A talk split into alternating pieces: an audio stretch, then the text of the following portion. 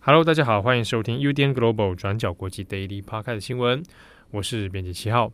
今天是二零二三年三月三十号，星期四。好，今天的 Daily Podcast 新闻呢，我们都跟呃领导人的出访有一点关系。那最近大家看到国际局势上面，嗯、许多国家的领导人动得蛮厉害的哦，就是各个出访都有，不管是是现任的元首，还是是前任的这个国家元首哦。那呢，最近各个地方都有这样的出访行程。好，那我们这边要来看的是第一个，我们来看乌克兰的泽伦斯基。那泽伦斯基呢？嗯，最近他先前呢是离开基辅哦，那在乌克兰境内的其他地方做访问。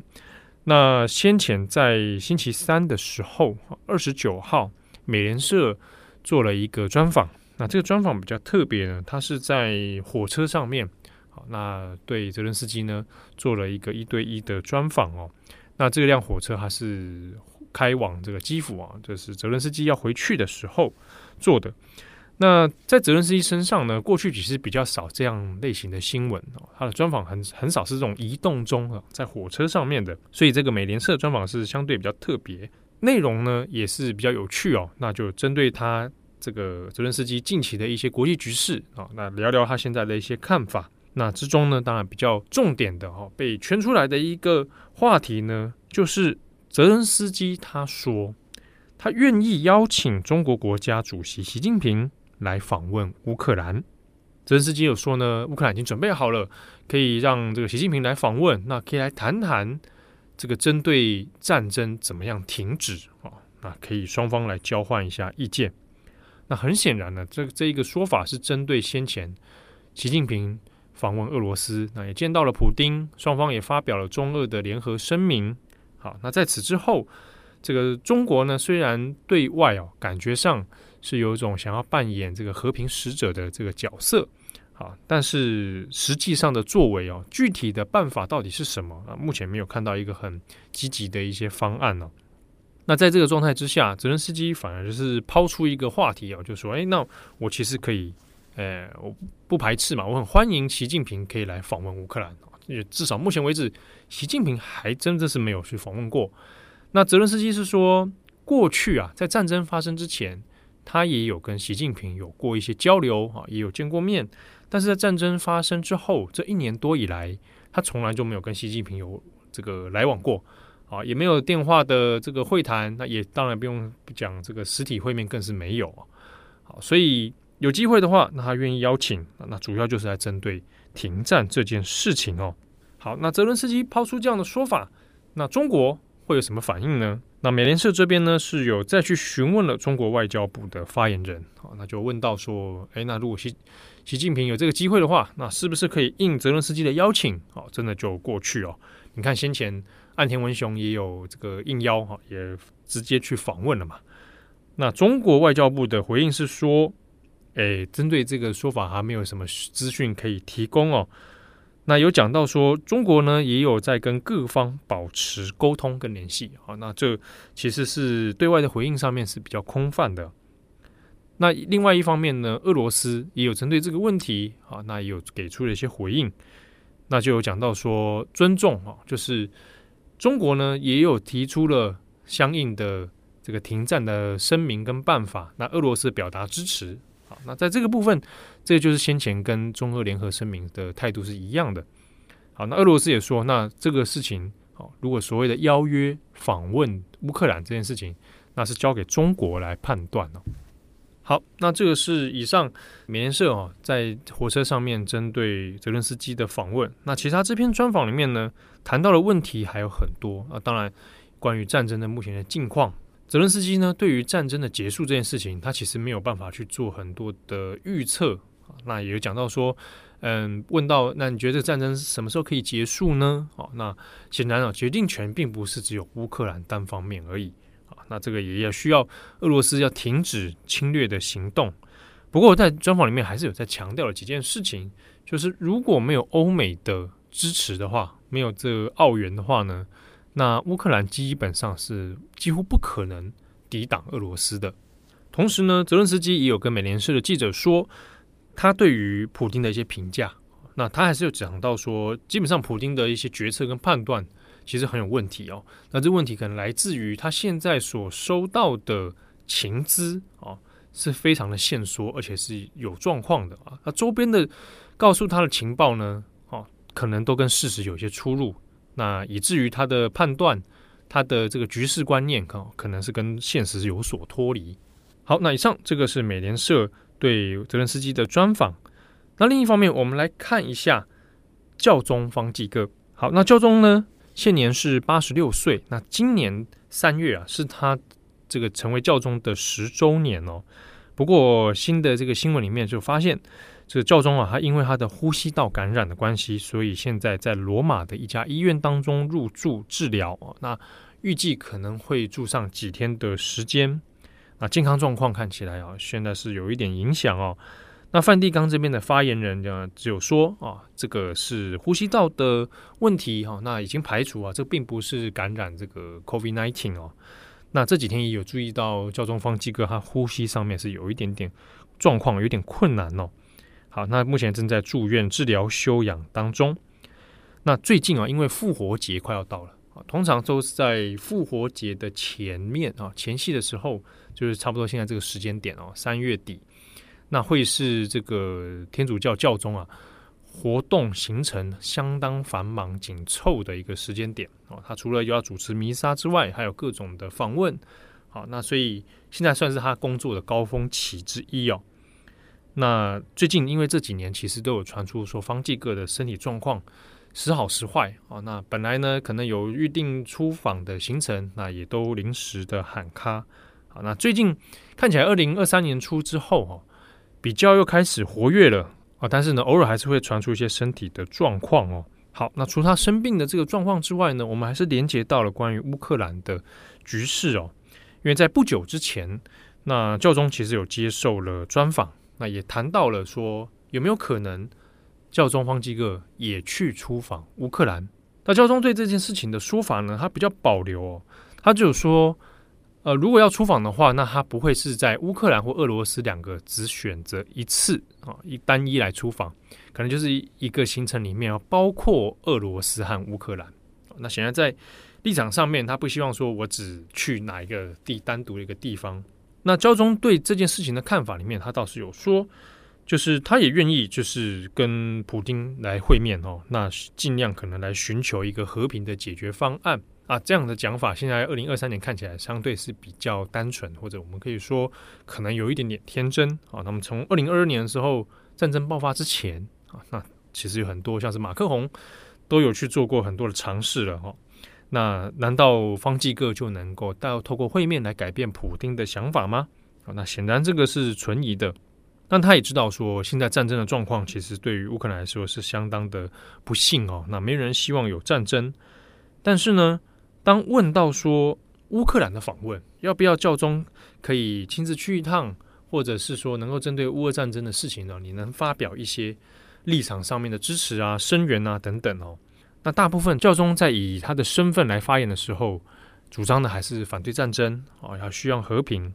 不过前阵子的专访里面，他倒是有讲到说，这个乌克兰战争，这个乌俄战争的背后哦，他的这个势力里面不只是俄罗斯这样的一个帝国利益在操操弄，也包括了其他的帝国利益。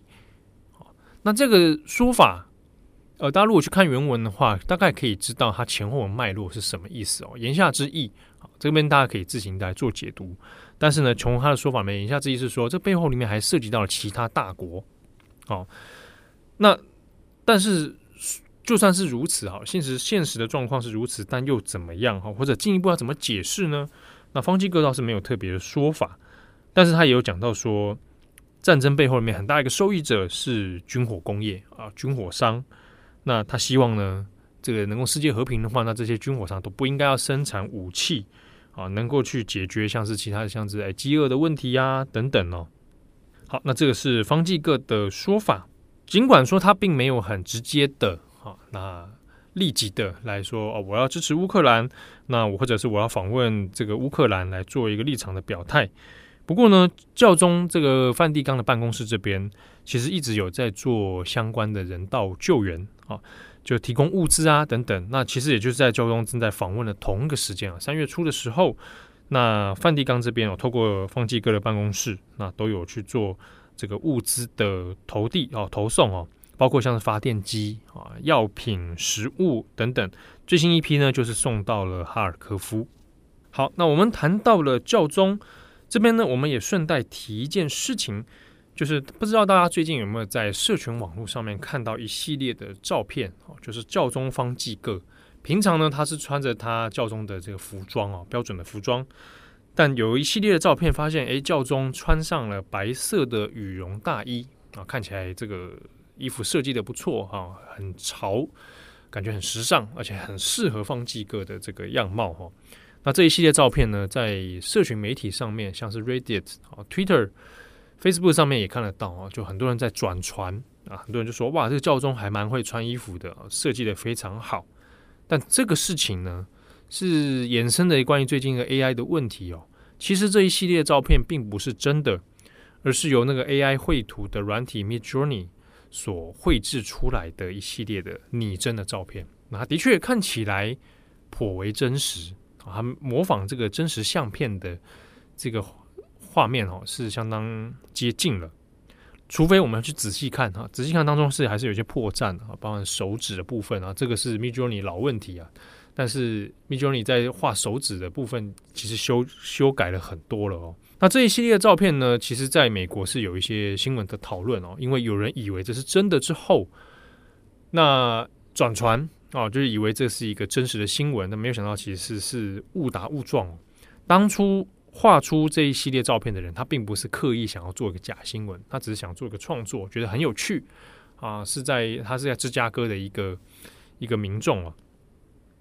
那这个这个事情，没想到他后续的效果在 Reddit 讨论版上面引发了很多的讨论啊。那也有人就转贴，像一些。公众人士啊，网红啊，啊，就以为这是真实照片之后，就转贴说哇，觉得教宗很潮，啊，诸如此类。但是大家也在讨论说，这一类这一种用 AI 来模拟真实人物的相片，看起来很容易让人家相信，好，那一不小心就会变成假资讯的流传，哈，会误导大众。当然，这个以 case 来讲哦，我们如果是放在方济各身上的话，它也有趣的一点是。方济各穿上很潮的白色羽绒大衣这件事情，对于许多大众的印象来说，似乎是合理的啊。原因是因为方济哥在教宗里面，他的地位里面，大家的评价对他来说是相对比较开放，好，而且可能比较年轻化，好，那感觉他的个性也比较顽皮哦，跟先前的这个像本笃十六世比起来，好像比较活泼一点。啊，所以诶，发现如果教宗穿上这个东西，穿上这个大衣，好像很合理啊，也符合了大众原本对他的可能的既定印象啊。所以在看到这样照片之后，也许会想啊啊，果然会是他发生的事情啊。在这样的心理作用之下呢，很有可能就会不小心哦，去误传，或者是即便没有误传，呃，脑海中以为这个是一个真实的新闻哦。那我想，这也是最近近期在讨论，像是 ChatGPT 或者是 Midjourney 这些 AI 工具的盛行，那可能会对我们的社会哈有产生什么样的影响？那这个就是其中一个蛮有意思的案例哦。好，那下一则我们来看一下英国的国王查尔斯三世。查尔斯三世呢，在即位之后，那现在呢，来进行他首度的国事访问。那现在他第一站是访问了德国的柏林，本来他第一站应该要是先去法国巴黎的啊，但是因为最近因为法国巴黎一系列激烈的抗争哦，那在安全考量之下呢，就先调整了他的行程，改成先去访问德国柏林。这一站到了柏林之后呢，二十九号的晚上哈，是当地时间二十九号的晚上，那查尔斯有公开露面，那也有发表了谈话。过去呢，查尔斯三世他。对于这个国际局势、政治问题，其实都还蛮喜欢正面的去发表意见的。好，那这一次在出访柏林的时候呢，啊，也不意外的啊，那也针对乌克兰的局势有说了一些看法啊。那当然，他也是谴责俄罗斯的侵略行动哦。那他就公开的说，我们呢会和乌克兰站在一起哈，那守护自由和国家的主权。那这是英国国王查尔斯三世的对外讲话哦。那目前呢，在行程上面也有预计在当地时间的三月三十号要去访问哦，在当地这个接受乌克兰的难民的一些设施。另外呢，也会访问在当地的英国跟德国的联合部队。好，好，那么接下来。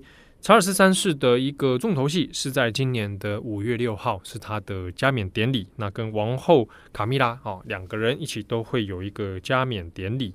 那这也是国际上面蛮瞩目的一个事件哦。好，那感谢大家的收听。更多的新闻还有我们的深度专栏，欢迎参考转角国际的网站。我们近期呢有出了几篇有意思的专栏文章哦，包括像是新加坡的生育率问题。我们很久一段时间没有谈论到新加坡的社会议题了。那我们这篇呢，请到也是我们的老朋友，是万中伦啊，万中伦老师，那来特别谈到关于新加坡想要催生，那给了非常多的补贴，非常多的钱，但是没有效果啊。那为什么呢？在新加坡的人口问题上面又出了哪些问题哦？所以大家可以来参考。我们有分成上下两篇哦，来爬梳新加坡在政治、经济。社会层面哦，怎么来看待这个生育的事情？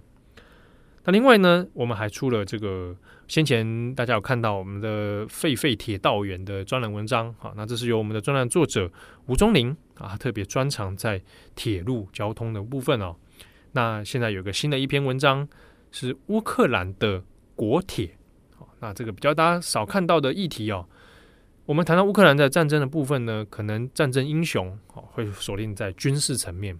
但这篇文章，我们要把焦点放在那些在乌克兰境内里面啊，国家的这个铁道上面，在奋斗的维护着铁路交通安全的这些无名英雄啊，乌克兰铁人部队啊，这个意思故事呢也是相当的有意思，欢迎大家来参考。好，那祝福大家有美好的一天。我是编辑七号，我们下次见喽，拜拜。